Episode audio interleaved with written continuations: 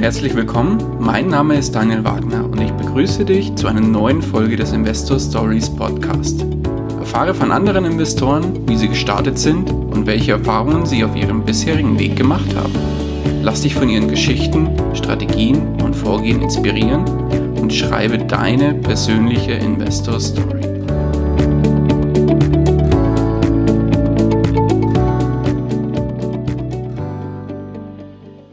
Hallo und herzlich willkommen zu einer neuen Folge des Investor Stories Podcast. Heute zu Gast bei mir Nasim Waliev. Hallo, grüß dich, Nasim.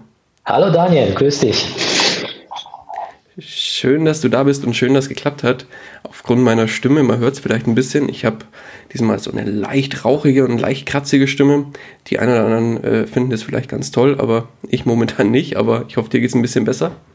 Ja, ich bin, ich bin fit zum Glück. Ähm, mich hat jetzt äh, ich sage mal, diese, diese äh, Grippewelle, die jetzt äh, da draußen ein bisschen rumschwimmt, nicht erwischt, zum, zum Glück. Ja, wenn man zum Arzt geht, heißt es ja eh immer, da geht gerade was rum. Ja.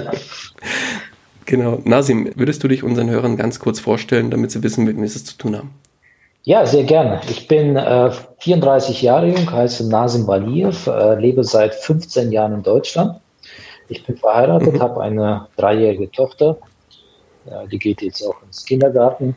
Ähm, und ähm, ja, ich, wie gesagt, seit 15 Jahren in Deutschland, komme ursprünglich aus Aserbaidschan, aus Baku, das ist die Hauptstadt von Aserbaidschan. Bin dort aufgewachsen mhm. bis zu meinem 18. Lebensjahr und dann äh, sind wir mit meinen Eltern nach Deutschland eingewandert. Ähm, und als ich nach Deutschland kam, hatte ich äh, ja logischerweise jetzt äh, nicht äh, nichts, ja, was heißt nichts? Also ich ich hatte kein Kapital, ich hatte gar nichts. Ich habe mir einfach alles von null auf aufgebaut. Und äh, vielleicht kurz zu, zu dem, was ich aktuell tue. Ich bin Immobilienunternehmer und habe in den letzten 16 Monaten Immobilientransaktionen im zweistelligen Millionenbereich abgewickelt und habe dank meiner Methode, ähm, die ich Fix und Flip 3.0 nenne, dazu kommen wir später. Äh, Fix und Flip steht für Immobilienhandel, das ist einfach der englische Begriff Fix bedeutet sanieren und Flip bedeutet verkaufen. Also es geht darum, Immobilien zu kaufen, zu sanieren oder aufzuwerten in irgendeiner Art und Weise und dann mit äh, Gewinn zu verkaufen. Das ist das Sinn und Zweck von Fix und Flip. Ja, und mit diesem Geschäft äh, bin ich seit fast nun seit zwei Jahren recht erfolgreich, obwohl ich das auch äh, recht äh, äh, früh angefangen habe, also 2011. Ähm, Dazu kommen wir auch später. ähm, aber ich will einfach nur so ein paar, paar Teaser erstmal nennen und, und dann werden wir im Laufe des Gesprächs dann auf die, auf die Punkte näher eingehen. Mhm, gerne, ja. Ähm, ja, Nasim, dann lass uns doch mal kurz auf deine Reise, wie du hier in Deutschland angekommen bist, äh, zu sprechen kommen. Und zwar würde mich dann natürlich interessieren, hast du mit deinen Eltern, seid ihr quasi mit irgendwie deutschsprachig auch aufgewachsen oder hast du das wirklich auch von null auf gelernt als klassischer Einwanderer? Wie war es da bei dir? Ähm, als ich nach Deutschland kam, ähm, sprach ich wirklich sehr, sehr schlecht Deutsch. Ich bin weder mit Deutsch aufgewachsen, äh, noch konnte ich äh, zum Zeitpunkt des, äh, der Ankunft nach Deutschland äh, Deutsch sprechen. Ähm, ich habe lediglich ähm, eine zweimonatige äh, einen zweimonatigen Intensivsprachkurs besucht in, in Baku, äh, bevor ich nach Deutschland kam und habe dann hier ähm, einen weiteren Intensivsprachkurs ähm, genehmigt bekommen ähm, und konnte dann, ja, ich sag mal, äh, innerhalb von vier Monaten die Sprache recht gut lernen, so dass ich direkt äh, anschließend ein Abitur äh, machen durfte. Ja. Also deutsches. Oh wow, okay. Ja. Okay. Und äh, wie ging es dann bei dir weiter, wenn du jetzt heute Immobilienunternehmer bist? Ich gehe mal davon aus, das machst du hauptberuflich. Vollkommen richtig. Ich mache das hauptberuflich. Ich bin äh, Immobilienunternehmer, habe mehrere Unternehmen ähm, und äh, dort sind auch Mitarbeiter angestellt. Das heißt, ich bin auch gleichzeitig Arbeitgeber. Ähm, das sind Handwerker, Assistentinnen äh, und, ähm, und äh, Bauleiter äh, beim, in meinen Unternehmen angestellt. Und äh, als ich nach Deutschland kam, ähm, hatte ich ähm, natürlich gewisse Schwierigkeiten. Das war 2003. Ähm, damals war die Unterstützung seitens Staat ähm, in weitem nicht so stark wie ähm, zum Beispiel zu ähm, Zeiten, ne, 2014, 2015, äh, wo die, wo die starke Flüchtlingswelle ähm, dann ähm, ausbrach sozusagen. Also 2003, was ich damit äh, sagen will, 2003 war es wesentlich schwerer, ähm, äh, hier weiterzukommen als Ausländer ähm, als je, zum jetzigen Zeitpunkt. Jetzt haben wir eine andere Zeit und es ist deutlich einfacher für Ausländer weiterzukommen ähm, als damals so. Und ähm, als ich nach Deutschland kam, musste ich erstmal die Sprache lernen. Natürlich, ich hatte ganz klares Ziel zu studieren, aber zum Studium musste ich erstmal Abitur machen. Und so kam es auch. Ich habe dann erstmal Abitur gemacht, habe einen Führerschein gemacht, habe alles sozusagen selbst finanziert durch ähm, äh, Tätigkeiten, äh, wo ich dann zwei, 300 Euro im Monat dazu verdient habe. Und äh, ja, und das hat dann ganz gut geklappt. Also Abitur konnte ich ähm, nach drei Jahren meiner, meines Aufenthalts in Deutschland schon äh, abschließen. Äh, das heißt, das war 2006, genau, 2006 war ich fertig. Und 2007 habe ich dann ein Studium angefangen. Eigentlich habe ich sogar 2006 mit dem Studium angefangen in Darmstadt. Es war zuerst Maschinenbau und ich habe relativ schnell gemerkt, dass ich mit Maschinenbau nicht weiterkomme. Äh, das war doch, nicht meine Welt und ähm, habe dann, hab dann äh, mich für einen Studiengang ähm, Handelsmanagement in Worms an der Fachhochschule Worms beworben und habe dann einen Platz bekommen und so startete ich dann das Studium 2017 im Februar ähm, und schließte das Studium erfolgreich in 2011 ab. Wobei Dazwischen war ich noch ein Jahr in Australien und konnte durch sogenannten Double Degree zwei Abschlüsse äh, machen. Ja, einmal deutschen ah, Abschluss cool, und einmal okay. australischen Abschluss. Okay. Und was warst du dann danach? Handelsmanager? Nee, dann, genau, dann, dann, dann bin ich irgendwie durch meinen Professor in, in die Apothekenbranche äh, reingerutscht. Das heißt, der Professor hat mich dann an ein Unternehmen vermittelt, äh, die hieß damals Avinta GmbH, ich glaube, das gibt's nicht mehr. Äh, und die, dieses, diese Firma beschäftigt sich mit Warenwirtschaftssystemen, äh, die äh, äh, an Apotheken oder in Apotheken eingesetzt äh, wurden. Und, im, und diese Warenwirtschaftssysteme sammelten natürlich Daten und diese Daten wurden dann ausgewertet und meine Aufgabe war, als betriebswirtschaftlicher Apothekenberater, die Daten entsprechend auszuwerten, Marketingmaßnahmen zu entwickeln und Apotheken auf betriebswirtschaftlicher Ebene zu beraten. Und so bin ich dann, ich war Außendienstler, ich bin in ganz Deutschland rumgefahren, bin im Jahr, ich glaube, 70, 80.000 Kilometer gefahren. Wahnsinn, also das war nur unterwegs. Okay. Ja. Und äh, ja, das war jetzt nicht äh, so, eine, so eine typische Beratertätigkeit, wo ich dann ähm, in vier, fünf Sterne-Hotels schlafen durfte, sondern ich musste immer gucken, dass ich die günstigsten, günstigste Hotels nehme, sonst äh, hätte ich die, äh, das Budget immer gesprengt. Ja? Also mein, mein, mein Vorgesetzter hat mich immer darauf hingewiesen, dass ich in günstigen Hotels übernachte.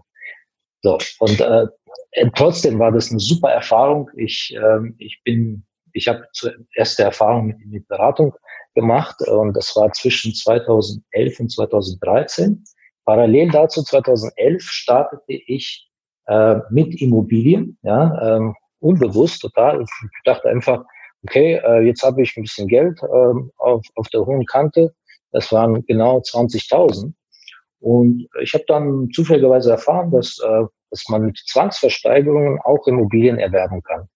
Oder mit Hilfe von Zwangsversteigerungen. Und so bin ich 2011 ah, okay. in die Zwangsversteigerung in Worms einfach mal interessenshalber reingegangen, ähm, habe hab gesehen, dass da, da, ist, da ist keiner, da wird eine Wohnung versteigert äh, für, ich glaube, 22.000. Das war der Verkehrswert und ähm, ich habe dann mit dem mit dem Banker gesprochen und gesagt, ja, was was wollen Sie denn haben? Was, oder wie viel muss ich denn überhaupt zahlen, ja, damit ich die Wohnung bekomme? Ähm, dann meinte er, ja, mindestens 20.000 muss muss ich haben sonst äh, werden wir äh, die nicht äh, äh, ja, sozusagen verkaufen. Ja, und, und so äh, konnte ich quasi, quasi die Wohnung ersteigern für 20.000, die war vermietet. Ähm, ich habe dann den Mieter kennengelernt. Ich habe die Wohnung übrigens nicht gesehen. Ne? Ich bin einfach in die Zwangsversteigerung, so. ganz spontan. Ich dachte, ich gucke mir das mal an und hab dann, bin dann mit einer Wohnung rausgegangen sozusagen. Ja, Also mein ganzes oh, wow. Erspartes okay. habe ich einfach mal so äh, total großes Risiko eigentlich damals, 2011. Das war ja nicht äh, die Zeit wie heute. Heute kann man, kann man in so eine Wohnung mit geschlossenen Augen investieren. Aber damals äh, wollte ja eigentlich keiner wirklich in Immobilien investieren. Ja, klar. Aber woher kam dann so wirklich dieses, ach, das mache ich jetzt? So wirklich, hast du da selber nicht zu dir selber gesagt, so quasi, oh, eigentlich ist das ja total riskant. Ich weiß ja noch nicht mal, wie die ausschaut. Danach ist das irgendwie eine total runtergeranzte Bude mit einem Messi drin, der Müll gelagert hat oder sonst was. Oder hast du irgendwas von der Wohnung vorher gesehen? Ja, das Thema Messi ähm, äh, hatte ich ja natürlich nicht auf dem Schirm, weil damals gab es auch keine YouTube-Videos, damals gab es auch keine, äh, keine wirkliche Literatur da draußen, dass man sich über Immobilien äh, erstmal ja, weiterbilden kann. Zum Glück, würde ich sagen, weil hätte ich jetzt irgendwelche Bücher gelesen oder irgendwelche YouTube-Videos geschaut, wo dann äh, Menschen oder wo ich dann vor Immobilien gewarnt werde, dann hätte ich die Wohnung wahrscheinlich nicht gekauft, dann hätte ich die ganzen Erfahrungen nicht gemacht. Ja, also ich bin ich bin froh, dass ich einfach ins kalte Wasser gesprungen bin und habe die Wohnung gekauft, habe die Erfahrungen gemacht, habe sie dann später auch verkauft ähm, mit mit Gewinn und das war auch mein Ziel. Warum Wohnung? Ähm, ich habe zwischendurch, also zwischen 2006 und 2011 immer mal wieder Autos gekauft, bin angemeldet, gefahren und dann mit Gewinn verkauft. Das war so, ah, das war, das hat mir einfach Spaß gemacht. Ich wollte alle sechs Monate oder alle vier, also alle vier bis sechs Monate Autos wechseln. Das war so mein Hobby so ein bisschen. Gleichzeitig aber okay. konnte ich damit auch ein Zusatzeinkommen generieren. Ja. Und äh, der nächste logische Schritt war für mich, okay, jetzt mache ich keine Autos mehr, jetzt versuche ich mal mit, mit Immobilien einfach mal. Ne? So Aber war das bei den Autos so gedacht? Entschuldige, wenn ich jetzt ja, unterbreche. Gerne. War das bei den Autos tatsächlich als, ich sag mal, ein klassisches Investment gedacht, dass du sagst, ich kaufe das bewusst, dass ich das fahren kann und mit Gewinn wieder verkaufen kann? Oder war das eher so, ja, ich, ich, ich kann halt jetzt ein schönes Auto fahren und wenn ich dafür noch ein bisschen mehr Geld kriege, ist auch alles gut? Was war der Ansatz? Nee, das war dahinter? bewusst. Der Ansatz war, ich kaufe äh, tatsächlich ein Auto unter einem Marktwert. Ja? Ich, mhm. ich fahre ein bisschen damit, aber sonst mache ich mich ja steuerpflichtig und müsste ich auch Steuern zahlen, äh, wenn ich, wenn ich ähm, offiziellen Autohandel getrieben hätte. Also, äh, mein mein äh, Gedanke war, ich kaufe ein Auto, ich fahre zeitlang damit, äh, ich bereite es so auf, dass ich es auch später deutlich teurer verkaufen kann. Gleichzeitig habe ich keine keine wirklichen Kosten für das Auto. Das heißt, die Kosten werden durch die Gewinne ähm, äh, nicht nur gedeckt, sondern die übersteigen sogar ähm, ja eben diese Kosten. Das heißt, ich hatte dann noch einen, einen Cashflow, wenn man es so nimmt, oder einen Überschuss äh, durch den Verkauf. Okay. Und, und, das heißt, eigentlich kann man sagen, dein erstes Investment war dann tatsächlich der Autohandel, oder? Also ja, so verschiedene Autos. So kann man, so kann, kann man es tatsächlich so sagen? sagen? Ja, so kann man es tatsächlich sagen. Mhm. Allerdings, mhm. ähm, ähm, ich bin immer ein sparsamer Mensch gewesen. Heute, heute noch. Ja, auch heute, ich verdiene zwar ganz gut, aber ich bin immer noch jemand, der ähm, spart. Also ich, ich gebe jetzt nicht äh, viel Geld aus, zum Beispiel für teure Klamotten oder äh, ja gut, ich, ich habe mir jetzt mal eine Rolex-Uhr gekauft, aber das ist eher eine Investition in meinen Augen, weil Uhren äh, gehen zum Beispiel in, in Krisenzeiten ähm, oder gelten in Krisenzeiten als sicheres Investment, gerade Rolex-Uhren. Ähm, also sowas habe ich mir zum Beispiel gegönnt, aber ähm, so sinnlose, teure Ausgaben äh, tätige ich zum Beispiel nicht. Ja. Das mhm. mache ich nicht. Woher kommt's? Das, Hast du das aus dem Elternhaus irgendwie mitbekommen? Oder? Das, das ist tatsächlich so, dass ich seit meiner Kindheit ähm, äh, schon immer äh, da, gut darin war, äh, Geld beiseite zu legen. Ich erinnere mich, ähm, wo, wo ich acht, neun, zehn Jahre alt war und habe dann jedes, äh, ich sag mal, jedes Geld, was ich bekommen habe von den Eltern oder von, von Verwandten ja, zum Geburtstag oder zu irgendwelchen Anlässen, ich habe sie dann einfach beiseite gepackt. Ich habe mir zum Beispiel jetzt keine, keine Spielchen gegönnt oder ähm, meine, meine Freunde damals äh, in meiner Kindheit, die sind dann in so Spielsalons gegangen und haben, haben Playstation gespielt oder mhm. Sega gespielt oder den, damals hieß es Sega, Dendy, PlayStation, diese drei Konsolen. Ähm, ich bin zwar auch hingegangen, aber nicht so oft wie meine Freunde, ja, meine äh, Kindheitsfreunde. Und so konnte ich dann damals schon mit Geld sehr gut umgehen. Ja. Mit acht Jahren ähm, habe ich schon damit angefangen, so Geld zu sparen äh, für bestimmte Dinge. Ähm, ich bin, ich bin mit elf Jahren, äh, ich habe mit elf Jahren zum Beispiel äh, ähm, Eis verkauft auf der Straße, ja, und habe da ein bisschen nebenbei Geld verdient. Auch das Geld habe ich dann gespart. Und natürlich waren das kleine Beträge, ja, aber trotzdem ähm, hatte ich diese, diese Eigenschaft in meinem Charakter. Und das finde ich auch gut. Das hat mir auch sehr, sehr gut geholfen im Laufe der Jahre, weil diese, dieses Spar, dieser Sparzwang ähm, hat mir dazu verholfen, 2011 mein erstes Immobilieninvestment zu tätigen. Das ist ja mein erstes großes Investment gewesen, auch wenn es nur 20.000 war. Das war trotzdem für mich viel Geld natürlich. Ja. Äh, mein erstes ja, Investment. Ja, und dann kam diese 20.000 ja? Und diese 20.000 Euro, wo kamen die her? War das wirklich auch eiserner Spart aus diesen Autoverkäufen und äh, so aus dein, deinem Gehalt, sage ich mal? Ja, das war aus dem Gehalt, das war aus äh, Nebentätigkeiten während des Studiums. Ich habe auch während des Studiums äh, nicht sinnlos Geld ausgegeben, während meine äh, Studienkommilitonen äh, immer in Partys äh, teilweise an einem Abend 50 Euro ausgegeben haben.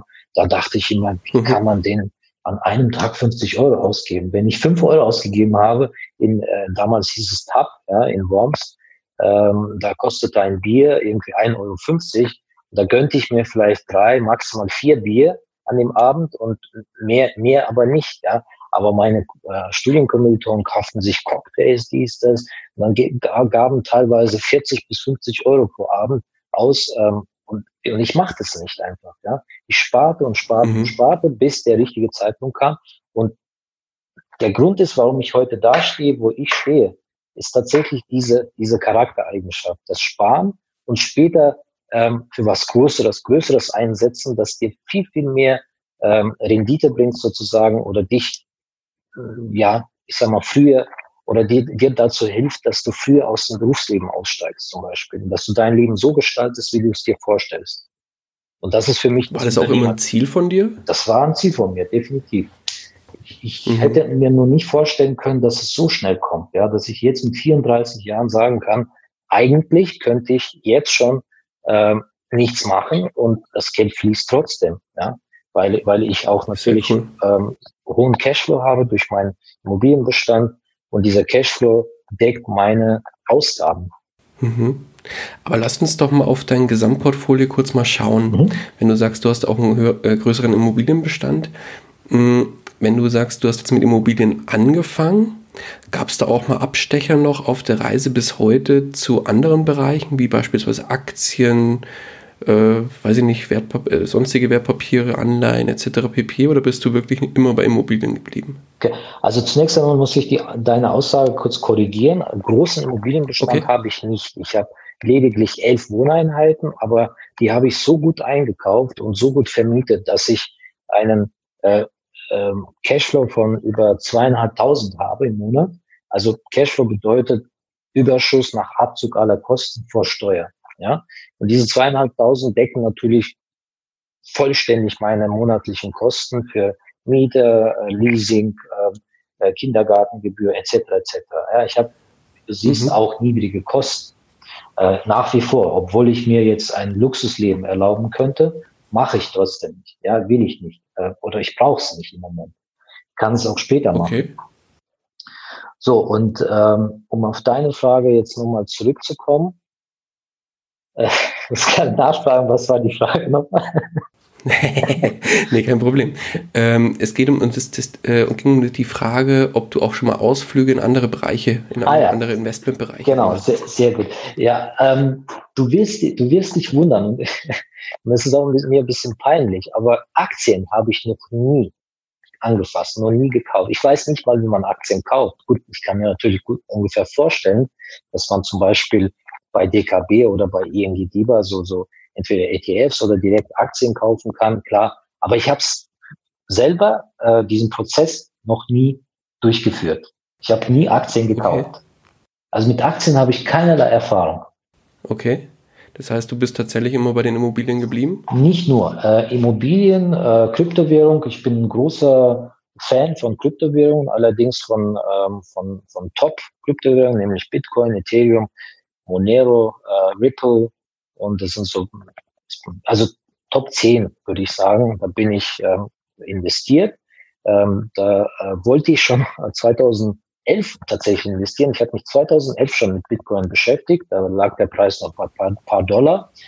Ähm, ja. Hab aber aufgrund von ähm, einer missglückten Transaktion bei meinem damaligen Student, äh, Student Mastercard, äh, dann die, die, die, die, die 1000 Bitcoins nicht kaufen können. Überleg mal, das war, okay. das war wahrscheinlich der größte Misserfolg in meinem Leben tatsächlich. Wahrscheinlich die Frage kommt noch, was ist dein Misserfolg? Der größte Misserfolg deines Lebens. Und, und ich würde das tatsächlich als größten Misserfolg bezeichnen. Blöderweise bin ich dann ähm, dem Problem nicht mehr nachgegangen, habe dann nicht noch, noch mal versucht, das zu kaufen. Ich habe dann gesagt, okay, dann was soll es, dann kaufe ich es halt nicht. Ne? Okay, also hast du es einfach sein lassen, war es halt einfach, einfach sein lassen. Ja, die Gegebenheiten nicht hergegeben haben. Ja, ja, ja. Das, okay. Das war, also das war, soweit ich mich erinnere, das war eine Transaktion von äh, circa, circa 850 Euro. Ja, 850 Euro. Okay. Für den Betrag wollte ich Bitcoins kaufen und dann gleich wieder eventuell verkaufen. Aber ich hätte es auch wahrscheinlich halten können. Ja, ich weiß nicht, was ich damit gemacht hätte. Hätte ich es vielleicht gehalten oder vielleicht auch nicht. Aber Fakt ist, 2011 hätte ich für 850 Euro ähm, ich glaube, das waren 400 oder 500 Bitcoins kaufen können. Mhm. Und das hat nicht funktioniert. Die Transaktion hat nicht funktioniert, weil mein, meine Kreditkarte die Transaktion abgelehnt hat. Okay, ja gut, da darf man gar nicht drüber nachdenken. Dieses ja, hätte, hätte macht dann eher ja, nur kaputt. Natürlich, natürlich, genau. Aber sei es drum, ähm, genau, also Kryptowährung, ähm, dann Edelmetalle, ähm, bin ich erst vor kurzem eingestiegen, ähm, weil ich mir auch ein paar ähm, Videos von, von Markus Krall beispielsweise angeschaut habe. Ich finde mhm. seine Erklärungen zum Thema, zum Thema Negativzinsen, EZB, ähm, Zombie-Banken, Zombie-Unternehmen. ich finde das sehr, sehr schlüssig und macht auf jeden Fall Sinn. Und ich bin einfach mhm. seiner, seiner, äh, seiner Empfehlung äh, gefolgt und habe dann einen kleinen Teil äh, ähm, in, in, in Edelmetalle investiert. Mhm. Was konkret? Gold oder? Gold und Silber, ja. ja also Gold und Silber, okay. Quick and dirty. Hast du die dann physisch gekauft? Oder? Physisch, genau. Okay. Und kommt da noch was dazu? Kryptowährung, Edelmetalle und Immobilien? Kryptowährung, Edelmetalle, Immobilien. Ich überlege gerade noch, was noch. Nee, das ist, ja, das ist alles ich plane noch ähm, in Fremdwährungen zu investieren, äh, also äh, stabile Währungen wie zum Beispiel kanadischer Dollar, Singapur Dollar, äh, Schweizer Franken und australischer Dollar. Das sind in meinen Augen okay. die stabilsten Währungen, ähm, aber auch ein, wahrscheinlich einen kleinen Teil. Es wird jetzt, es werden jetzt keine großen Beträge sein. Oh, okay. Und äh, warum? Ja, weil, weil ich äh, der Meinung bin, dass ähm, Euro ähm, auf lange Sicht äh, nicht halten wird. Okay. Und da kann ich wieder, wieder auf den Markus Kral verweisen. Ich finde, seine, seine ähm, Erklärung und seine, seine Analyse hat Hand und Fuß. Ja, das ist meine persönliche okay, Meinung. Und ähm, ich kann auch jedem empfehlen, ähm, mal ein, eines von seinen Videos anzuschauen, mal sein Buch zu lesen. Obwohl ich sein Buch noch, noch nicht zu Ende gelesen habe, kann ich wirklich äh, empfehlen, sich mal damit zu beschäftigen. Welches konkret? Der hat da mehrere, glaube ich. Ja, der hat mehrere. Das ist ähm, das zweite Buch. Ich habe es jetzt auch nicht genau im Kopf, wie, das, war das, wie der Titel War das mit den schwarzen Schwänen oder wie ja, das heißt? genau, genau, genau. Das ist, mhm. ja, ja, das Buch. Ja, also das kann ich auf jeden Fall weiterempfehlen. Mhm, okay. Wenn wir gerade eh beim Büchern sind, gibt es denn da noch welche oder noch weitere Bücher, wo du sagst, die haben dich auf deiner bisherigen Reise auf jeden Fall weitergebracht? Ähm, Grundsätzlich bin ich jemand, der nicht so viele Bücher liest. Ja? Und äh, mhm. ich äh, beschäftige mich lieber mit der, mit der Praxis und investiere die Zeit in die Praxis und lerne, mache meine Fehler, meine ja, Erfahrungen selbst. Ähm, aber so ein paar Bücher kann ich natürlich weiterempfehlen, wie zum Beispiel Äh, Rich Dad Poor Dad, das ist der Klassiker für äh, Investoren oder für diejenigen, die sich mit Immobilien beschäftigen. Dann äh, kann ich auf jeden Fall das Buch von Thomas Knedel weiterempfehlen, wenn man im Immobilienbereich einsteigt. Ähm, äh, Erfolg mit Wohnimmobilien heißt das Buch. Ähm, ich kann, ich kann Reicher als die Geistnis von Alex Fischer empfehlen, auch ein sehr gutes Mindset-Buch, ja, wenn es darum geht, mal das richtige Mindset, ähm, ähm, sich das richtige Mindset anzueignen.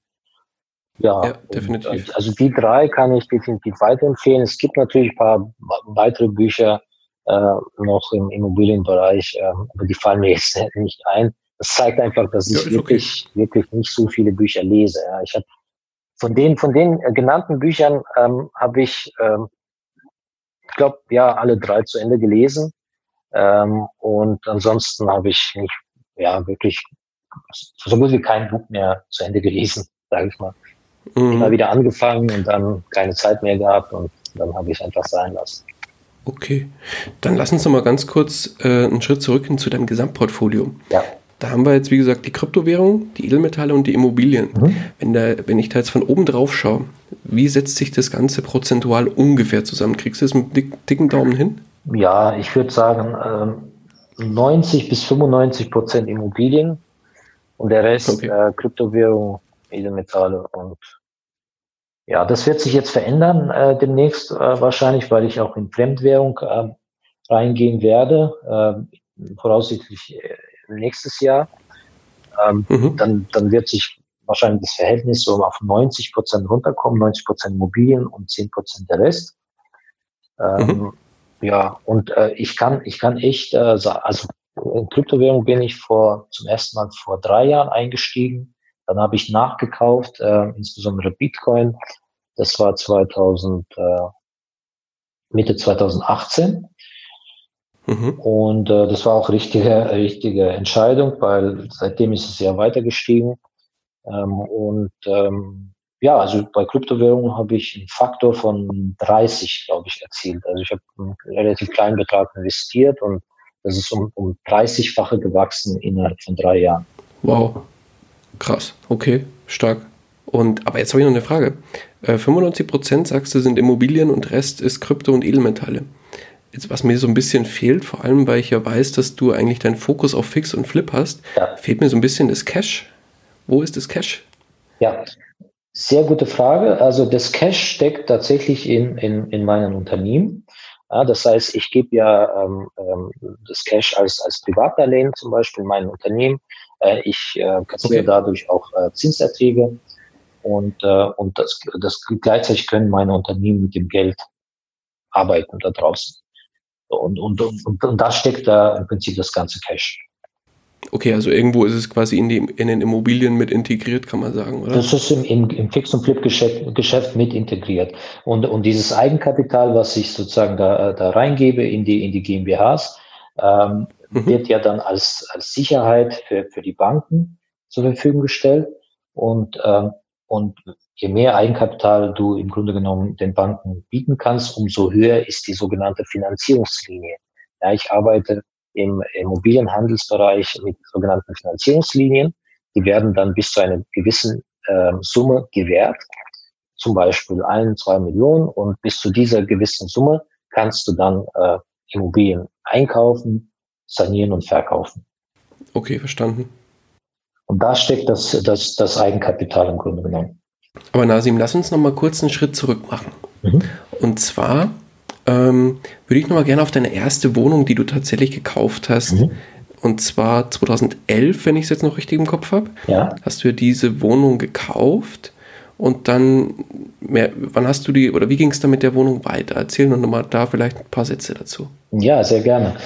Ähm, also das war eine anderthalb Zimmerwohnung mit 42 Quadratmetern. Ich erinnere mich ganz genau, weil es meine, meine erste Wohnung war natürlich.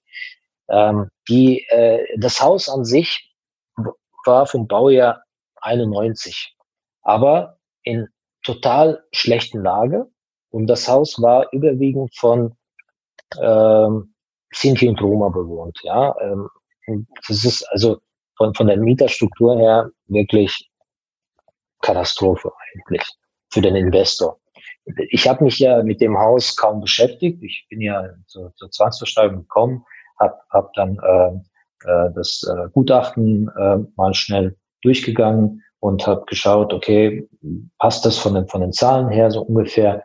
Äh, könnte, ich de, könnte ich die Immobilie vielleicht ein paar Monate später mit, mit, mit einem äh, Ertrag von 5.000 bis 10.000 weiterverkaufen? So habe ich damals gedacht. Und ähm, Mhm. Die Antwort war, ja, ich könnte es mal probieren. Ja? Also für 20.000 kriege ich es auf jeden Fall verkaufen. Notfalls verliere ich nur die Nebenkosten. Das war mein Gedanke damals. Und äh, dann habe ich sie tatsächlich gekauft, äh, bin dann nach dem, nach dem Zwangsversteigerungstermin direkt äh, zum Haus gefahren, habe dann äh, geklingelt bei dem Mieter, ähm, habe niemand ähm, dort angetroffen an dem Tag. Am nächsten Tag bin ich wieder hingefahren, wieder niemand angetroffen. Und so bin ich jeden Tag hingefahren, bis ich jemand da angetroffen habe. Und das war so ein junger Mieter, okay. ein Türke. Äh, den habe ich dann äh, kennengelernt. Der hat mich dann direkt in die Wohnung eingeladen. Zum Glück war er super nett und ähm, sehr korrekt. Äh, und dann haben wir erst mal Tee getrunken, haben uns kennengelernt. Dann habe ich gesagt, okay, ich habe die Wohnung gekauft. Äh, ich habe das und das vor. Also ich hatte tatsächlich vor, dann äh, die Miete äh, zu erhöhen. Ja, wollte mit ihm dann drüber sprechen. Ähm, ich wollte ihn dann fragen, wie kann ich ihm noch helfen? Kann ich ihm vielleicht äh, ähm, irgendwie helfen, mal das eine oder andere zu renovieren? Und dann sind wir durch die Wohnung gelaufen. Hab ich ich habe gesehen, da muss man gar nichts renovieren. Die Wohnung ist in einem Top-Zustand, aber in, in der falschen Lage und im falschen Haus, sage ich mal. das war das Problem damals. Okay. Und äh, ja, er hat einer Mieterhöhung zugestimmt. Ich habe ihm auch ehrlich erklärt, dass ich die Wohnung wieder verkaufen möchte, weil ich das Kapital brauche, um äh, nächste Wohnung zu kaufen. Also ich war von Anfang an ganz ehrlich, habe ihm auch erklärt, warum ich die Wohnung gekauft habe. Äh, und äh, ich hatte die Absicht von Anfang an, die Wohnung durchzuhandeln. Ja? Okay. So, und äh, der Verkauf hat sich schwierig gestaltet tatsächlich.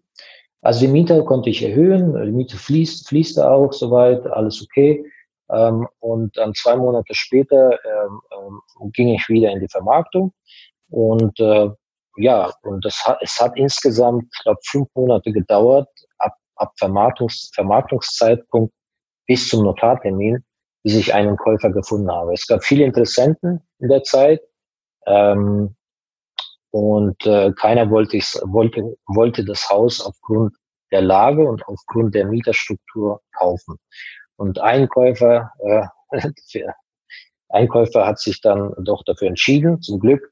Und äh, als er mich dann angerufen hat und gesagt hat, ja, ich nehme, ich nehme die Wohnung für 31.500, ähm, da war ich so happy, das kannst du dir gar nicht vorstellen. Ich äh, bin nach dem Telefon Gespräch äh, bin in meiner Wohnung gesprungen und äh, konnte gar nicht glauben, dass ich jetzt äh, mit dieser Wohnung elf, circa, circa 10.000 Euro verdienen werde. Und das war für mich so der erste, die erste Erfahrung mit Fix und Flip 2011, 2012 sozusagen. Mhm. War das dann für dich auch der große Aha-Effekt, dass es funktioniert?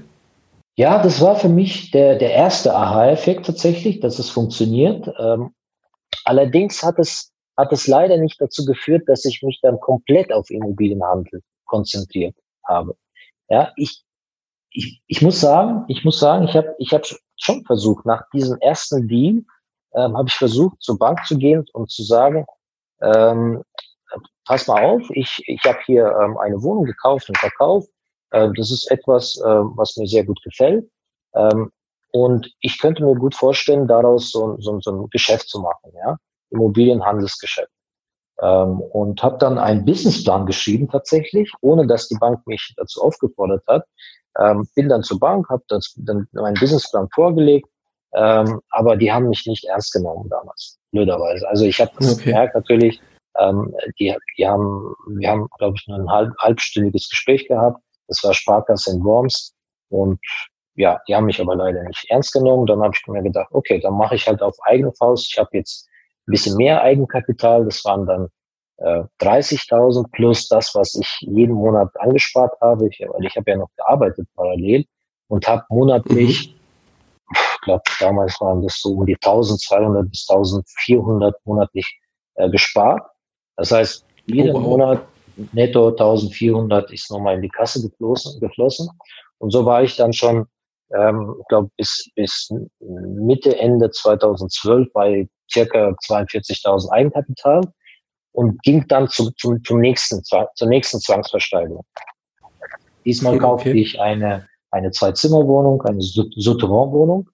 Ähm, diesmal zum Glück in einer guten Lage, in einem guten Haus, aber Souterrain damals war nicht so nachgefragt. Also heute ist es, heute kannst du ja alles verkaufen. Ne? Heute geht ja alles weg.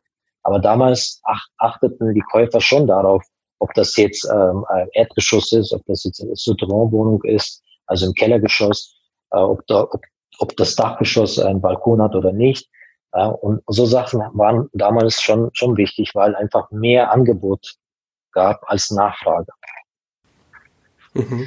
Ja, und da, da hat es natürlich auch länger gedauert. Dann hat sich noch herausgestellt, dass ich dort einen Wasserschaden habe, beziehungsweise die Wand war nass. Äh, da musste ich den Wasserschaden erstmal beheben. Ähm, somit musste ich mehr ausgeben als geplant. Und, und somit hatte ich auch eine deutlich geringe Marge. Aber auch bei dieser Wohnung, es hat, der Verkauf hat, hat sich hingezogen, hat, äh, glaube vier, viereinhalb Monate gedauert. Und ähm, bei der Wohnung habe ich dann irgendwie 14.000, glaube ich, verdient. So, und das war für mich ein zweiter Aha-Effekt. Okay, es funktioniert. Es dauert zwar länger, aber es funktioniert.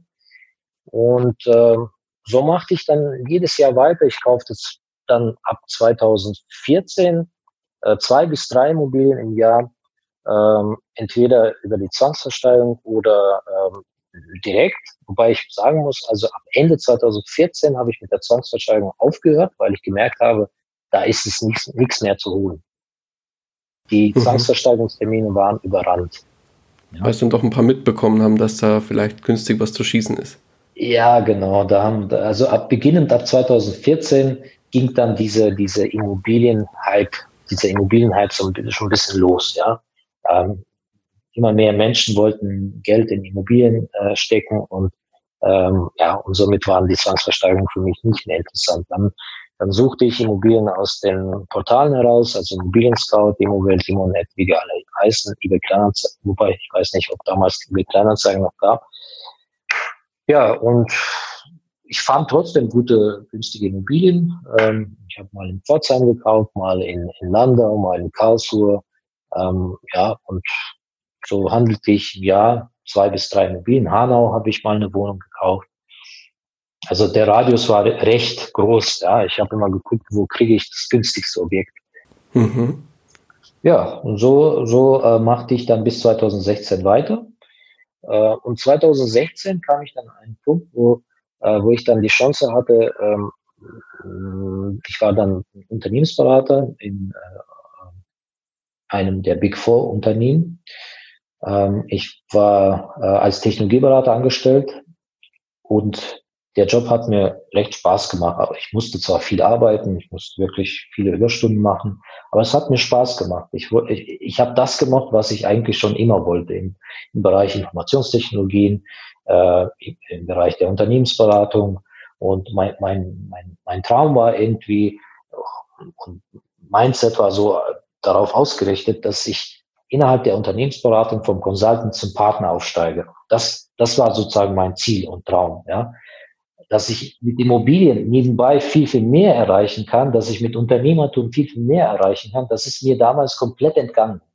Und das, das war echt äh, witzig. Wenn ich heute drüber nachdenke, ähm, das, das kann ich im Moment, also aus heutiger Sicht kann ich das nicht mehr begreifen, warum ich damals so gedacht habe, warum ich, warum ich unbedingt im Angestelltenverhältnis bleiben wollte und unbedingt diese, diesen Karriereweg äh, gehen wollte, vom Consultant äh, bis zum Partner. Du kennst ja, ne? in der Unternehmensberatung hast du diese Schritte, Consultant, mhm. Senior Consultant, Manager, Senior Manager, Director, Partner. Mhm. Und woher kam dann dieser Switch oder wann kam dieser Switch? Das wollte ich gerade auch erklären. Der Switch kam einfach durch verschiedene ähm, Netzwerkveranstaltungen, unter anderem Immopreneur. Ja, bin äh, der, der Immopreneur äh, Community und Immopreneur Netzwerk sehr, sehr dankbar und äh, vor allem dem Thomas Gnedl und seiner Ehefrau mhm. äh, Diana. Ähm, und ich bin auch sehr, sehr dankbar äh, äh, Oliver Fischer, äh, weil äh, im Grunde genommen fing da die, die ganze Reise 2016 schon. 2016 war ich zum ersten Mal auf so einer Netzwerkveranstaltung als Helfer dabei. Das war im Okinawa-Kongress okay. 2016, der allererste Kongress in, dieser, in diesem Netzwerk. Und da waren gerade mal, ich glaube, 300 Leute dabei. Ähm, und ich war dort als Helfer dabei. Ich, ich, lernte dann Alex Fischer kennen, ich lernte den Gerald Hörhan kennen.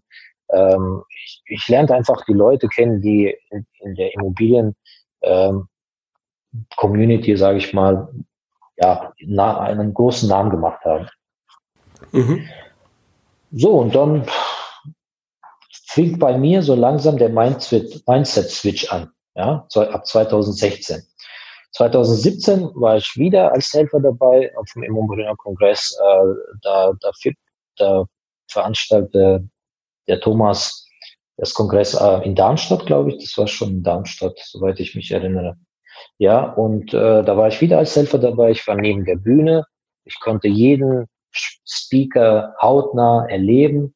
Ähm, habe dann einfach äh, ausgeholfen, dass äh, immer auf der Bühne Wasser gibt, dass immer äh, das Flipchart sauber ist, etc. etc. Und zum Glück konnte ich wirklich äh, durch diese Helfertätigkeit jeden Speaker hautnah erleben, ja, sei es Dirk Kräuter, sei es äh, Tobias Bisch, Tobias ähm, Bischof, glaube ich, heißt der, ne? Tobias Bischof. Tobias Beck. Beck, ja, Tobias Beck, ne, äh, das ist der mhm. andere.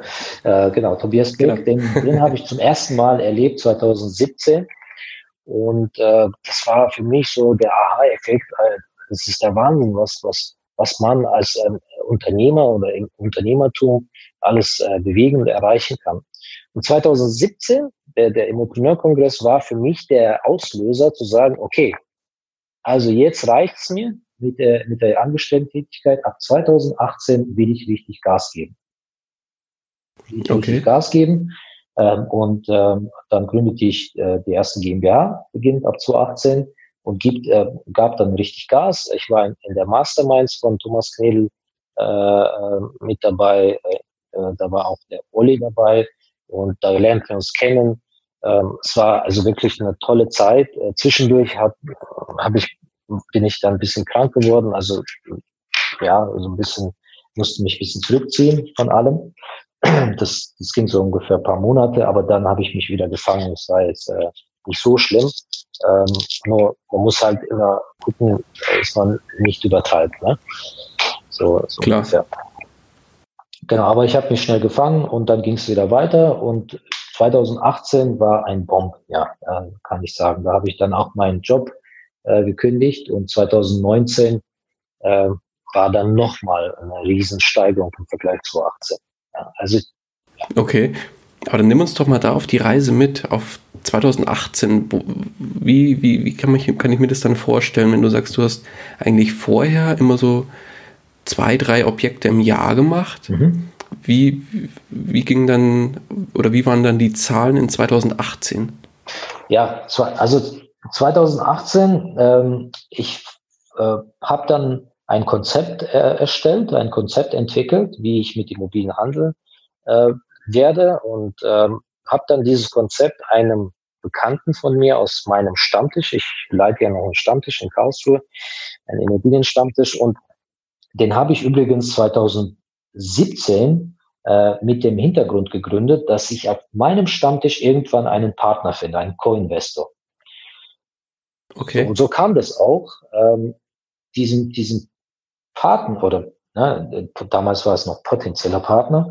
Äh, diesen potenziellen Partner äh, lernte ich 2017 auf meinem Stammtisch kennen. Das war der allererste Stammtisch. Dann kam er aber nicht mehr. Ähm, wir, wir haben aber immer wieder ausgetauscht. Ähm, ich wollte unbedingt mal mit ihm zusammenarbeiten, weil, weil ich, weil ich äh, sehr viel Potenzial in ihm äh, sah und äh, ich, ich dachte, also wir zusammen könnten wirklich viel reißen, ja? weil er hat bestimmte Fähigkeiten und äh, ich habe bestimmte Fähigkeiten. Und äh, dann bin ich einfach mal 2018 zu ihm gefahren, Anfang 2018, ähm, hat mein Konzept vorgestellt und er war so begeistert, dass er gesagt hat, ey, also lass uns zusammen starten, lass uns das zusammen groß machen. Ja, und äh, dann haben wir angefangen, so richtig, haben wir das Ganze zusammen groß gemacht und ähm, das ging dann wirklich durch die Decke. Also 2018, ähm, im ersten Jahr, ähm, haben wir dann, ähm, glaube wir haben ein, recht viel eingekauft, we, weniger verkauft. Verkauf äh, ging ja also zu, 2019 los, weil du musst es so sehen, du musst ja irgendwie starten. Ne? Du musst erstmal sehr viel ankaufen, einen Teil davon sanieren und dann kommen die ersten Objekte in den Verkauf. Ja? Und äh, also 2018 haben wir ungefähr, ich glaube so um die um die 35 Wohneinheiten angekauft. Und ähm, oh wow. Ja, genau. Und dann ungefähr um die 20 verkauft. Und dann 2019 ging es genauso weiter. Da haben wir dann, glaube um die um die 40 Einheiten angekauft ähm, und dann auch Großteil davon verkauft. Ich, ich kann dir genaue, genaue Zahlen nicht nennen. Ich habe nur die Zahlen für die letzten, für die letzten 16 Monate und äh, das, nee, für die letzten 18 Monate besser gesagt. Und, und da haben wir die Zahl äh, 60 geknackt, also 60 Einheiten angekauft und ähm, über 40 verkauft, ja. Aber das hört sich ja jetzt für mich als, ich nenne es jetzt mal fast als normalsterblicher Immobilieneinsteiger, wo ich mich ja noch dazu zähle, erstmal völlig utopisch an. Also wirklich hier äh, quasi unerreichbar. Also wie, wie habt ihr denn da dieses, das, das Geld, äh, fangen wir vielleicht mal da an, wo habt ihr das ganze Geld für diese 60 Einheiten, die ihr da eingekauft habt, äh, wo hattet ihr das her? Oder wie habt ihr das finanziert? Ja gut, wir, wir arbeiten mit mehreren Banken zusammen. Wir haben noch einen, ähm, einen Privatinvestor ähm, ans, ans Land gezogen, der ähm, uns eine gewisse Summe zur Verfügung stellt.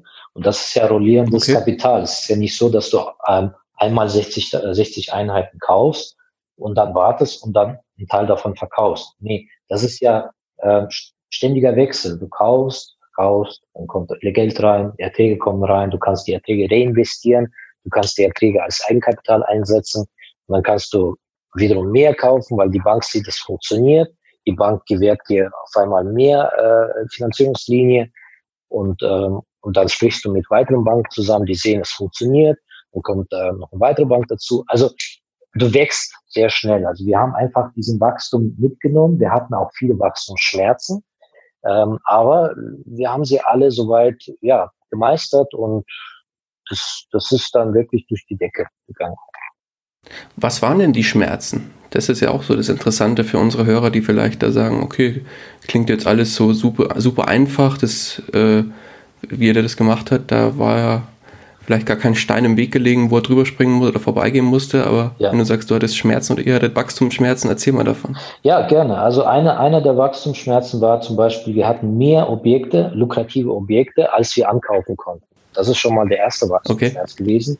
Ähm, äh, durch die, durch die fehlende Finanzierungsstrategie. Also wir haben am Anfang einfach äh, die Finanzierung mal nicht klar gemacht, sind aber auf, an den Markt herangetreten, so dass wir, ja, wir haben uns einfach besser verkauft, als wir sind, ja, als wir sozusagen okay. ähm, abwickeln können. Ähm, und äh, haben dann so viele Objekte auf einmal angeboten bekommen und konnten aber leider nur einen Teil davon abwickeln. Okay. Wir hätten anders vorgehen müssen. Wenn ich jetzt aus heutiger Sicht denke, wir hätten zuerst die Finanzierung klar machen sollen und dann, äh, dann äh, an den Markt herantreten und versuchen, so viele Objekte wie möglich anzukaufen.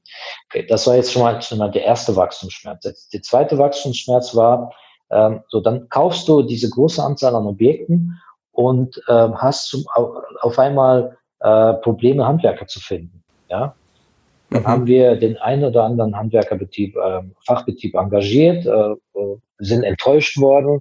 Ähm, es gab auch oft Fälle, wo wir einfach ähm, ja von den Handwerkern nach dem Besichtigungstermin nichts mehr gehört haben. Das heißt, die, die kamen, sie haben dann sich Objekte angeschaut, die haben ihre Zeit versch äh, verschwendet, unsere Zeit verschwendet und dann hat man von denen nichts mehr gehört. Mhm, das, war okay, der, schade. das war der zweite Wachstumsschmerz. Und das war übrigens auch der Grund, warum wir gesagt haben, wir stellen unsere eigenen Handwerker ein. An. Mhm. Ja, wir haben dann Handwerker angestellt, äh, haben so zwei Teams draus gemacht. Äh, später wurden es drei Teams draus. Und ähm, die, die haben wir ausgestattet mit Autos, mit, äh, mit äh, Ausstattung ähm, etc. etc. So, dann der nächste Wachstumsschmerz war, dass der, das eine oder andere Objekt haben wir dann ähm, ich sag mal, äh, da haben wir einfach mehr Geld investiert, als wir vorab geplant haben und auch vorab von der, von der Bank oder vom Privatinvestor erhalten haben. Und wenn du natürlich, äh, wenn du jetzt ein, zwei Objekte äh, in ein, zwei Objekte mehr Geld investierst aus deiner eigenen Liquidität, da, das kann man noch einigermaßen verkraften. Aber wenn du jetzt auf einmal vier, fünf Objekte, äh, für vier, vier, für fünf Objekte mehr Geld ausgibst, dann kommst du so langsam, aber sicher in die Liquiditätsschwierigkeiten. Das war der, der dritte Wachstumsschmerz, Liquiditätsschwierigkeit. Ja, das, das ist mhm. etwas Neues für mich gewesen und, und da hatte ich so einige schlaflose Nächte, wo ich gedacht habe, ey, wie bezahle ich morgen die Gehälter, ja, obwohl ich nicht genug Geld auf dem Konto habe. Das, das hatte ich auch schon. Okay. Genau, aber zum Glück ähm, haben wir da auf jeden Fall Lösungen gefunden. Wir haben dann aus, aus, aus privaten Mitteln äh, zwischenfinanziert und haben dann äh, ja, wieder die Kurve bekommen. Das Geld war ja nicht weg, das Geld war einfach gebunden in Objekten, wo wir mehr äh, in die Sanierung investiert haben, weil wir der Meinung waren, dass wir durch mehr Investment auch mehr Ertrag generieren. Und das kam dann auch so. Also das hat geklappt soweit. Der, der, der Plan ist aufgegangen. Nur man muss einfach auf die Liquidität auch achten und das war für mich der, der, der, die Erfahrung, die ich dann dadurch gesammelt habe. Mhm. Ja, sehr spannend. Aber Nasim, jetzt würde mich mal natürlich eins interessieren. Nimm uns doch mal ein bisschen an die Hand, wenn jetzt einer sagt, äh, Fix und Flip ist spannend oder klingt jetzt erstmal so ganz spannend und eine unfassbare, eigentlich eine unfassbare Geschichte mit einem exorbitanten Wachstum, das eigentlich fast unvorstellbar ist. Nimm uns doch mal ein bisschen an die Hand, wie geht ihr oder wie gehst du vor, um äh, neue Objekte zu akquirieren und wie entscheidest du, ob ein bestimmtes Objekt, das du dann vorgelegt kriegst, ein potenzielles Fix- und Flip-Objekt ist für dich? Ja, also ähm, im Grunde genommen gibt es äh, zwei große Strategien. Ne? Das, die eine Strategie ist die On-Market-Akquise und äh, die zweite Strategie ist die sogenannte Off-Market-Akquise. Also das, was äh, unter der Hand sozusagen verkauft wird. Ähm, mhm. Bei der On-Market-Akquise suchst du ganz normal ähm, in den Portalen ähm, die Objekte. Ich habe das allerdings auf meine Bedürfnisse so angepasst, dass ich ähm, sozusagen eine Metasuche aufgesetzt habe, die sucht mir Objekte aus verschiedensten Portalen raus und schickt mir direkt aufs Handy. Das, das poppt also als Push-Benachrichtigung auf und so kann ich ähm, äh, deutlich schneller sein als die Konkurrenz da draußen, kann die Objekte deutlich schneller sichern. Aber das reicht alleine nicht. Du musst auch ähm, in der Akquise und im, im Verkauf deiner Persönlichkeit ähm, besser sein als die Konkurrenz. Das heißt, ich habe deutlich bessere Argumente, äh, dem Makler gegenüber oder dem Verkäufer gegenüber ähm, als jetzt meine Konkurrenzen. Deswegen bekomme ich auch deutlich mehr Objekte ähm, im Ankauf als, als jetzt äh, jemand anders. Ja? Natürlich kann man sich immer mehr weiter, immer besser, besser werden, aber ich denke schon, dass ich überdurchschnittlich besser bin als jeder andere da draußen, der ähm, mhm. halbwegs mit Immobilien zu tun hat. Und wie äußert sich das, dass du dich besser präsentierst als deine Konkurrenz? Ja gut, zum einen kann ich natürlich dem, dem, dem Makler nachweisen, dass ich ähm, die Immobilie auch unter Umständen aus Eigenkapital finanzieren könnte.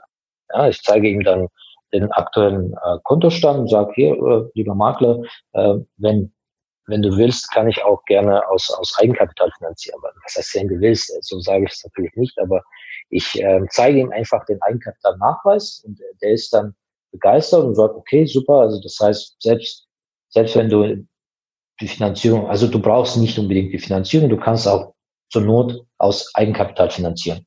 Ja, das ist für ihn schon mal der erste, der erste äh, Indiz zu sagen, ey, ich arbeite lieber mit Nasen zusammen als mit jemand anderem, der nur finanzieren muss. Mhm. Der zweite Indiz äh, oder der zweite Vorteil, den er bei mir hat, ähm, ich brauche nicht alle Unterlagen. Oder ich brauche fast gar keine Unterlagen. Okay, welche brauchst du? Ich kann, ich habe schon mal Objekte gekauft ohne Unterlagen. Ich habe sie selber dann im, Nachgang gesammelt, ja, weil ich, weil ich einfach okay. die Möglichkeiten habe, weil die Bank ähm, mir vertraut und wenn ich dann bestimmte Objekte nicht über die Bank finanziere, sondern über einen Privatinvestor, dann dann äh, äh, ja, dann sammle ich die Unterlagen erst im Nachgang. Der Privatinvestor braucht die ganzen Unterlagen ohnehin nicht. Er braucht nur den Notarvertrag, dass, dass, äh, dass, ich das, äh, dass ich den Deal sozusagen notariell beurkundet habe und dann gibt's Geld erstmal auf mein Konto und ich überweise weiterhin an das Konto des, äh, des äh, äh, Verkäufers. Mhm. Aber wie bewertest du dann die Objekte ohne Unterlagen? Das ist dann etwas, was im Laufe der Jahre erst kommt. Das ist eine Erfahrung, die, ja, die kommt einfach äh, mit den Jahren. Ja, ich, ich brauche, ich gucke mir das Objekt an, ich äh, sehe, ich gehe rein und schaue mir dann den Grundriss, schaue mir, äh, ob das Objekt einen gewissen Charme hat. Äh, zum Beispiel, wenn wir über ein Einfamilienhaus reden, hat es eine Garage, hat es eine Terrasse, hat es einen Garten, ähm, wie, wie, sind die Dachschrägen? Sind die zu schräg oder geht es einigermaßen? Äh, gibt es zwei Bäder oder nur ein Bad? Gibt es äh, Gäste-WC? Ähm, wie ist die Aufteilung der Zimmer? Gibt es fünf Zimmer oder vier Zimmer? Bei fünf Zimmern kannst du auch eine, eine, eine Familie verkaufen mit zwei Kindern beispielsweise. Bei vier Zimmern ist es schon sehr, sehr kritisch. Das, äh, das, das, das, das heißt, die Zielgruppe reduziert sich extrem nach unten. Das wird nicht mal eine Familie mit einem Kind kaufen wollen, teilweise bei vier Zimmern, weil in der Regel äh, Familien mit einem Kind, die ein Haus suchen, wollen auch irgendwann ein zweites Kind haben und somit haben sie nicht genug Räume, um, um für das zweite Kind auch ein separates Zimmer zu bieten. Also das sind so Dinge, die man erst im Laufe der Jahre lernt und ähm, und so etwas, äh, ja, kann man jetzt nicht in, in, in wenigen Sätzen oder innerhalb weniger Minuten erklären. Ja. Das ist einfach der, verstanden. Der, der, der, der, das Gefühl, dass ich sofort kriege, das Bauchgefühl, wenn ich, wenn ich in ein Objekt reingehe, egal was das ist, egal ob es eine Einzimmerwohnung ist oder ein Acht-Parteien-Haus, ich merke sofort, hat das Potenzial? Und wenn ja, wie kann ich es aufwerten? Wie kann ich das Potenzial maximal, maximal wie möglich heben? Mhm. Ähm, aber jetzt lass mich nochmal kurz einen Schritt zurückgehen. Jetzt hast du gesagt, du nutzt oder du bekommst Push-Nachrichten aufs Handy mhm. von vielerlei verschiedenen Portalen. Ja. Nutzt du da bestimmte Tools, die dir diese Portale durchsuchen oder hast du da was eigenes? Ja, ich habe ich hab, ähm, einfach ein Tool auf meine Bedürfnisse angepasst. Ich habe das customized. Und der, das ähm, lernen meine, meine Coaches auch im Rahmen des Coachings. Mhm. Vielleicht äh, ein guter guter Übergang auch in, in, Richtung Coaching. Ich biete seit, seit zweieinhalb Monaten ähm, jetzt auch eins zu eins Coachings. Also ganz wichtig, es ist kein Gruppencoaching, es gibt keine Seminare, es gibt kein Videotraining okay. äh, und sonstiges, sondern es ist wirklich ein eins zu eins Coaching, um eben diese, diese Themen, sage ich mal, intensiv mit mir abzuarbeiten. Wie beispielsweise mhm. die, die, die, die Erfahrung, die ich selber gesammelt habe, die gebe ich dann eins zu eins weiter. Wenn du beispielsweise okay, eine Immobilie cool. anguckst, ähm, es ist ein Einfamilienhaus, dann rufst du mich an, sagst, Nasen, ich gucke mir gerade eine Immobilie an, äh, die hat nur vier Zimmer, äh, äh, im Obergeschoss gibt, äh, gibt es zwei, unten äh, Wohnzimmer und, und, und Gästezimmer. Es gibt nur ein Gästewitz oder es gibt äh, ein Bad mit Dusche. Was denkst du, soll ich das kaufen, soll ich das nicht kaufen? Und dann kann ich dir natürlich eins zu eins helfen, ähm, äh, diese Immobilien entsprechend zu kaufen oder, oder nicht zu kaufen eben oder ähm, die auf eine bestimmte Art und Weise aufzuwerten. So, und das ist, okay, das ist auch etwas, also die, die, die Akquisemöglichkeiten, die ähm, ähm, Aufwertung und der Verkauf am Ende, das alles lernen meine Coaches im, im Rahmen meines Coaching, meiner 1 zu 1 Coaching. Ah, sehr gut. Das heißt, wenn da jemand Interesse dran hat, dann wie erreicht oder wie kann man da auf dich zukommen? Einfach dich irgendwie anschreiben und dann äh, oder hast ja. du eine Webseite, wo die Leute sich bewerben oder wie ist das bei dir? Genau, es gibt eine Webseite, die, ähm, äh, die ist www.deinflipcoach.de ähm, und da kann man sich über die Webseite bewerben. Ähm, das ist äh, wirklich ein Bewerbungsverfahren, also das ist jetzt nicht irgendwie äh, um, um äh, weil ich so, so, so cool bin oder wie auch immer, sondern Bewerbung, Bewerbung ist wichtig, ja, weil ich mir die Leute auch aussuche. Ich will nicht mit jedem ähm, äh, zusammenarbeiten, sondern nur mit Leuten, die mhm. Macher sind, die unbedingt den Willen haben, die motiviert sind äh, und die auch in der Lage sind, äh, ein gewisses Eigenkapital zu stemmen, um überhaupt Fix und Glück machen zu können. Weil ganz ohne Eigenkapital wird es nicht funktionieren. Mhm. Was empfiehlst du da? Mit wie viel sollte man starten, wenn man sagt, da will man jetzt Gas geben? Das kommt darauf an, in welcher Region du tätig bist letztendlich. Wenn du in München tätig bist, dann, dann würde ich ungefähr äh, 60.000 bis 80.000 Eigenkapital empfehlen. Wenn du irgendwo in, äh, sagen wir mal, was ist das günstige Gebiet, in Gera tätig bist, dann reichen auch 10.000 Euro als Eigenkapital. Ja. Ah, okay. Wobei 10.000, ja, 20, eher 20. Hm. Okay, verstanden. Aber man sollte quasi eine gewisse Basis mitnehmen. Genau, das Coaching ist natürlich auch nicht kostenlos, ist auch nicht günstig, ja, das muss man auch bedenken. Es ist ein 1 zu 1 Coaching, zum einen, und äh, zum anderen, mhm. ähm, es muss so ma maximal wie möglich wehtun. Ja? Was heißt wehtun? Mhm. Ich nehme mal ein Beispiel. Wenn du dir ein E-Book kaufst für 17 Euro, dann ist die Wahrscheinlichkeit, dass du die Maßnahmen aus diesem E-Book umsetzt, sehr, sehr gering. Die Wahrscheinlichkeit ist auch gering, dass du dieses E-Book zu Ende hörst. Das ist nämlich mein Problem immer gewesen bei Büchern, die ich kostenlos bezogen habe oder Büchern, die ich für Bücher, die, für die ich 20 Euro bezahlt habe. Ich habe sie nie so richtig ähm, bis zum Ende gelesen, weil, weil ich den Schmerz hatte, ja, weil ich, weil ich auch den Wert dahinter äh, nicht sehe, sozusagen. Aber wenn ich viel Geld. Das weiß man auch nicht zu schätzen. Äh, genau, genau, das, das weiß man nicht so richtig zu schätzen. Aber wenn ich viel Geld in die Hand nehme, ja, ich gehe zum Beispiel in viele Seminare, ich investiere ohne Ende in meine Weiterbildung. Ich war zuletzt äh, auf einem Steuerseminar äh, letztes Wochenende und habe äh, 6000 Euro investiert in ein Eintages-Steuerseminar. Aber es hat für mich, es hat sich für mich gelohnt, weil eine einzige Maßnahme bringt mir schon 18.000 Euro, also das Dreifache. Eine einzige Maßnahme mhm. aus diesem Seminar. Und ich kann noch viele weitere Maßnahmen umsetzen äh, und die werden mir noch mehr Geld äh, reinbringen. Das heißt, man muss einfach anders denken. Du brauchst ein ganz anderes Mindset. Ja, es geht nicht darum irgendwie, ja, ich gebe jetzt Geld aus, viel Geld aus und, und das Geld ist weg, sondern man muss das Geld, ähm, ähm, erstens, du investierst in eine Weiterbildung und zweitens, du gibst das Geld sinnvoll äh, aus. Natürlich darfst du nicht in irgendwelche äh, komischen Seminare ausgeben, wo, wo, wo es dir nichts bringt, ja, aber so, so, so Steuerseminare, wo, es Sinn macht oder eins zu eins Coaching, wo du mit deinem Mentor immer, immer wieder mit ihm sprechen kannst, äh, der dich dann ständig weiterbringt, das ist absolut okay, ja, aus meiner Sicht. Und ich hatte ja auch einen Mentor der hat mich auch weitergebracht. Also was ich damit sagen will, Investition in eigene Bildung ist die beste Investition, die man tätigen kann. Ja, Investition in sich selbst bringt immer noch die höchste Rendite. Genau. Ganz klar. Auch wenn sie so hoch ist und je höher, umso besser, weil wenn die Investition hoch ist, dann sitzt der Schmerz und wenn der, der Schmerz sitzt, dann ist die Wahrscheinlichkeit sehr hoch, dass du die Dinge aus diesem Coaching, aus, aus diesem Mentoring-Programm umsetzt. Und genau darum geht's, umsetzen. Ja? Solange man Dinge umsetzt, und bei mir haben sie ja funktioniert und ich denke, äh, die können auch bei jedem anderen funktionieren. Was heißt, ich denke, ich weiß es. Ich habe ja Leute, die bei mir aktuell im, im Coaching sind und ich sehe, wie, dass es bei denen auch funktioniert. Natürlich braucht es eine gewisse, gewisse Zeit, aber es funktioniert. Klar, das geht nicht von, null, von heute auf morgen. Also man muss da natürlich auch das Kapital mitbringen, zum einen, und natürlich auch die Zeit und die Muße vor allem, das auch umzusetzen. Vollkommen Wie du schon sagst. Vollkommen richtig.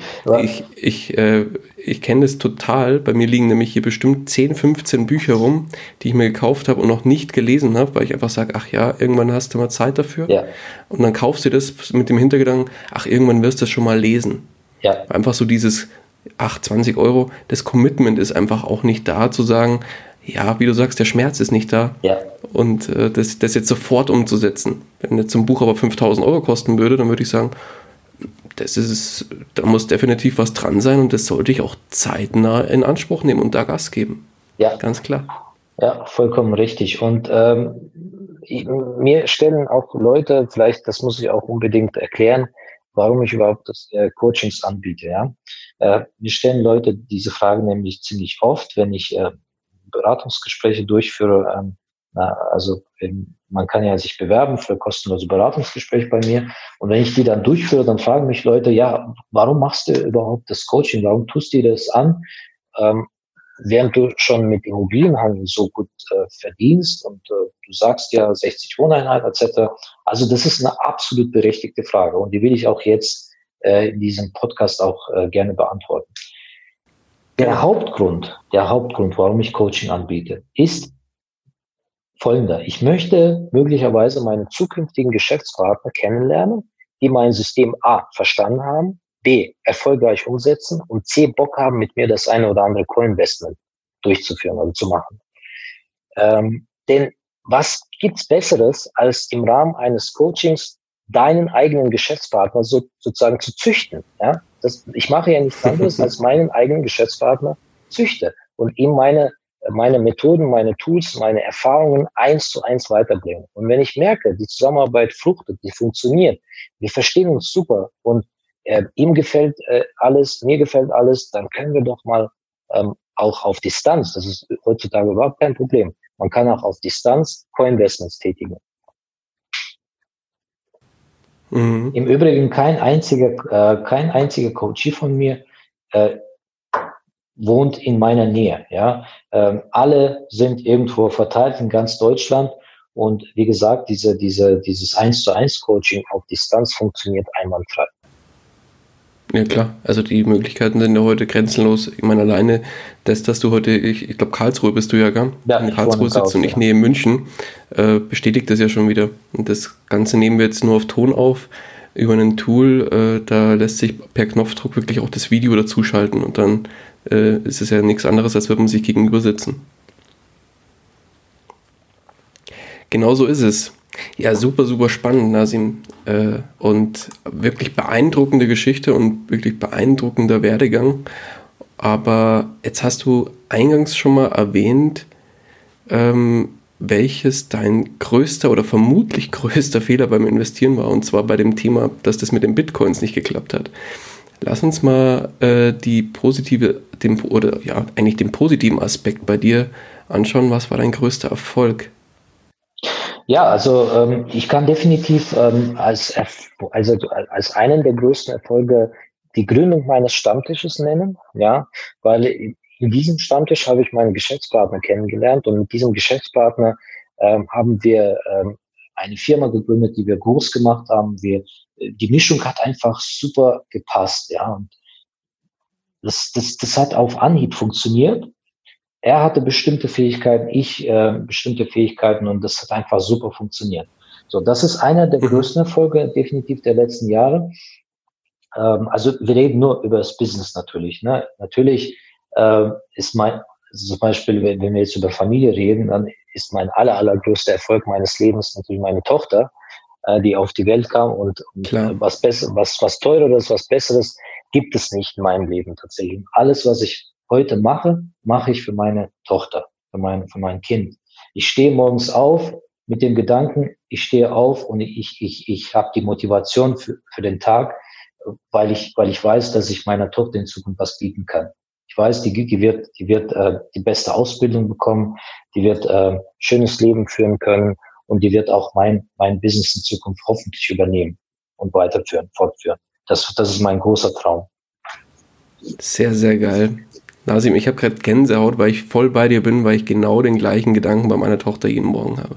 Toll. Mir geht es ganz genauso. Toll. Mhm. Bin, bin voll bei dir. Also das mehr kann ich dazu gar nicht ergänzen. Also super. Hut ab. Danke, danke. Definitiv bin ich voll, voll bei dir. Ja, sehr cool. Ja, Nasim, dann äh, haben wir die Stunde jetzt auch langsam schon geknackt. Wir haben es schon geschafft. Wahnsinn. Das habe ich gar, gar nicht gemerkt, dass wir schon eine Stunde Ohne Probleme. Ja, ich schaue gerade und bin gerade selber überrascht, weil ja, ich äh, höre dir super gern zu. Also du, das, man merkt, das ist wirklich deine Geschichte und dein Thema auch, das Thema Fix und Flip.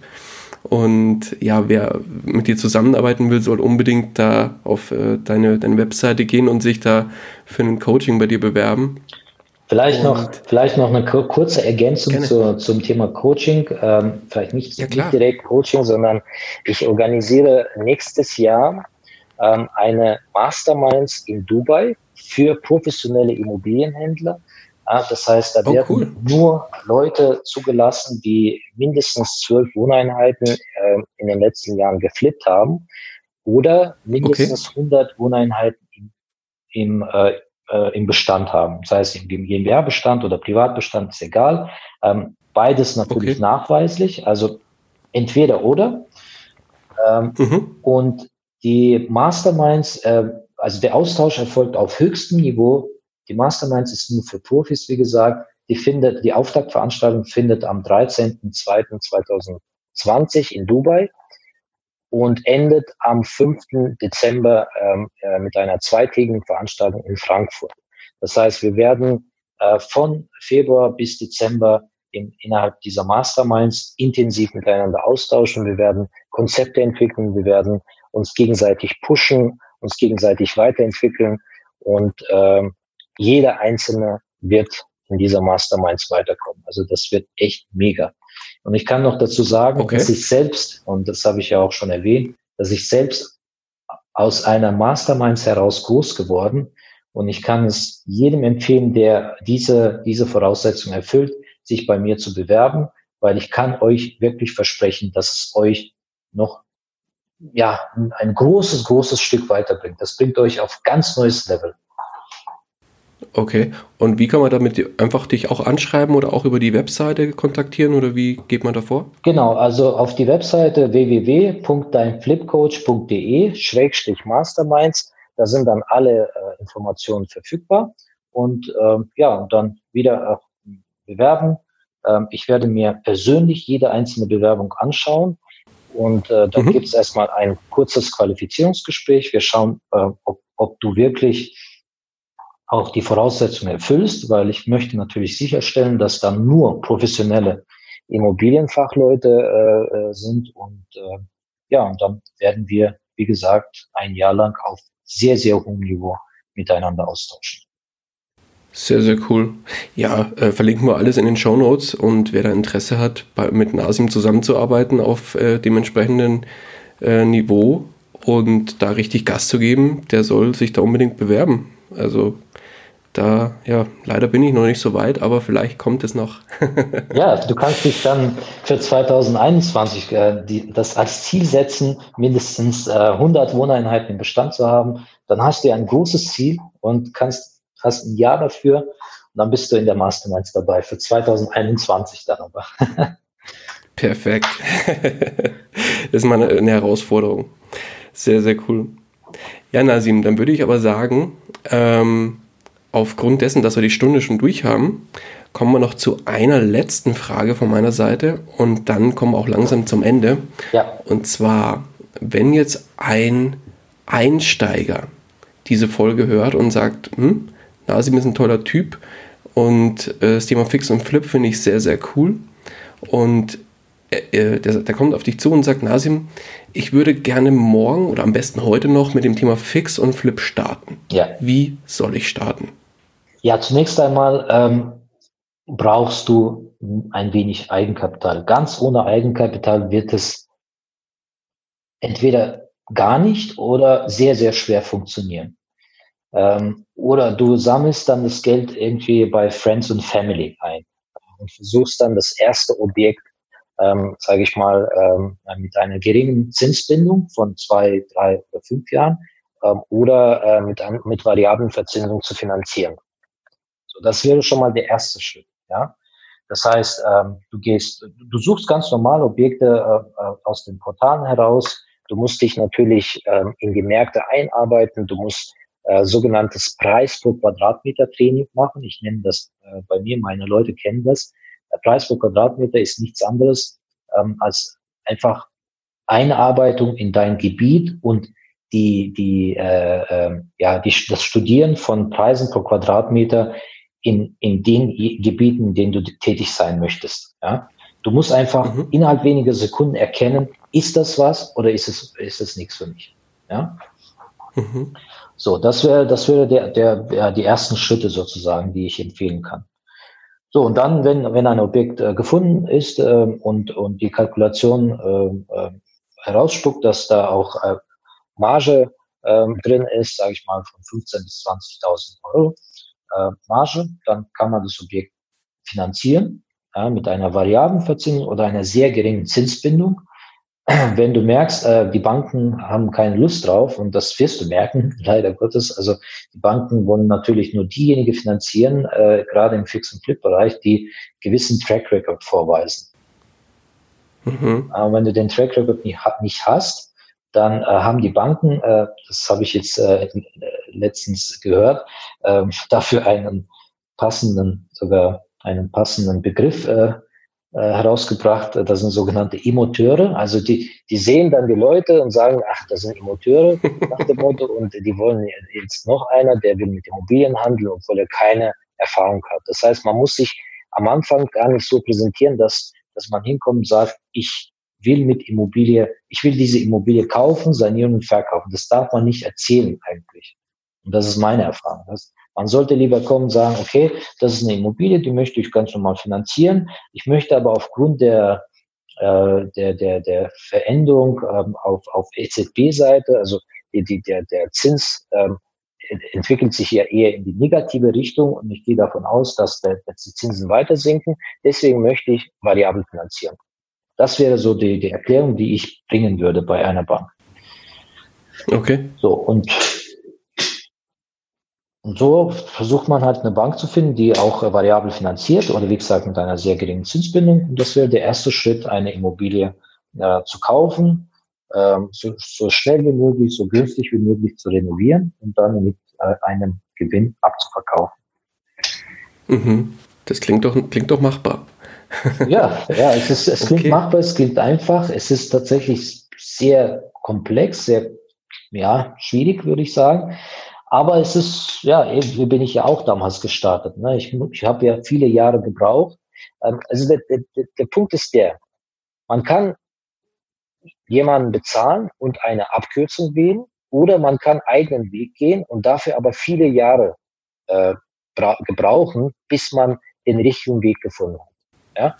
Das, das mhm. heißt, man hat die Wahl. Ja? Du bezahlst jemanden, zum Beispiel mir, ähm, äh, dem Coach, damit ich dir die Abkürzung zeige. Ja? Ich gucke einfach von oben, du befindest dich in einem Labyrinth, ich gucke von oben, äh, sehe dich, nehme dich, äh, pack dich am Kopf und äh, bringe dann zu, zu, zum Ausgang sozusagen. Das geht mhm. natürlich schneller, als wenn du im Labyrinth jahrelang läufst und den Ausgang suchst. Mhm. Ja, das ist so einfach mal so ein Beispiel, dass man sich das besser vorstellt. Nee, klar, bin ich auch voll bei dir. Also ich bin ein Riesenfan von äh, Weiterbildung und Geld auch wirklich in sich selbst zu investieren und genau solche Coaches dann auch und Mentoren zu suchen, im Zweifel auch gegen Geld natürlich, weil genau das, wie du es beschrieben hast, eigentlich der, die Abkürzung einfach dahinter steckt. Und wenn du einen guten Coach hast, dann äh, sparst du dir unfassbar viel Zeit und im Zweifel auch Geld, um dein Ziel wirklich zu erreichen. Ja, ja, sehe ich genauso. Deswegen investiere ich selber auch äh, ständig in Weiterbildung. Ich habe dieses Jahr alleine, äh, glaube äh, 22.000 Euro ausgegeben für Weiterbildung. Ähm, und das wow. bringt mich, das bringt mich ständig weiter. Das bringt mich in, mit, mit, so einer unglaublichen Geschwindigkeit weiter. Das kannst du dir gar nicht vorstellen. Mm, doch, kann ich mir sehr gut sogar vorstellen. Wobei du ja eh schon den Turbo jetzt gerade angeschaltet hast, die letzten zwei Jahre. Von daher bin ich ja gespannt, wie, wie es dann in, wieder in zwei Jahren aussieht bei dir. ja, ich bin jetzt auch gespannt. Aber dann lass uns doch jetzt auch zum Ende kommen, mein Guter. Ja, sehr gerne. Ich, ich danke dir wirklich ganz, ganz herzlich für deine Zeit und äh, ja die tolle Geschichte, die du hier platziert hast und auch den tollen Input, den du hier nochmal gegeben hast. Und ja, die letzten Worte des Interviews, die gebühren dir. Ja, äh, auch von meiner Seite äh, herzlichen Dank, Daniel. Das war wirklich ein tolles Interview. Ich habe, das war tatsächlich auch mein allererstes Podcast, Podcast. Ich habe schon einige Interviews gegeben, allerdings waren das YouTube-Interviews. Das ist mein allererstes Podcast-Interview, also ne, Premiere. Und äh, das hat mir riesig Spaß gemacht. Und an alle da draußen möchte ich nur Folgendes sagen. Es ist wirklich alles möglich. Ja, man, wenn, wenn man ähm, jetzt bestimmte Schwierigkeiten hat, wenn man jetzt versucht, immer irgendwelche Ausreden zu finden, dann, dann äh, wird man natürlich, natürlich nichts erreichen. Ja?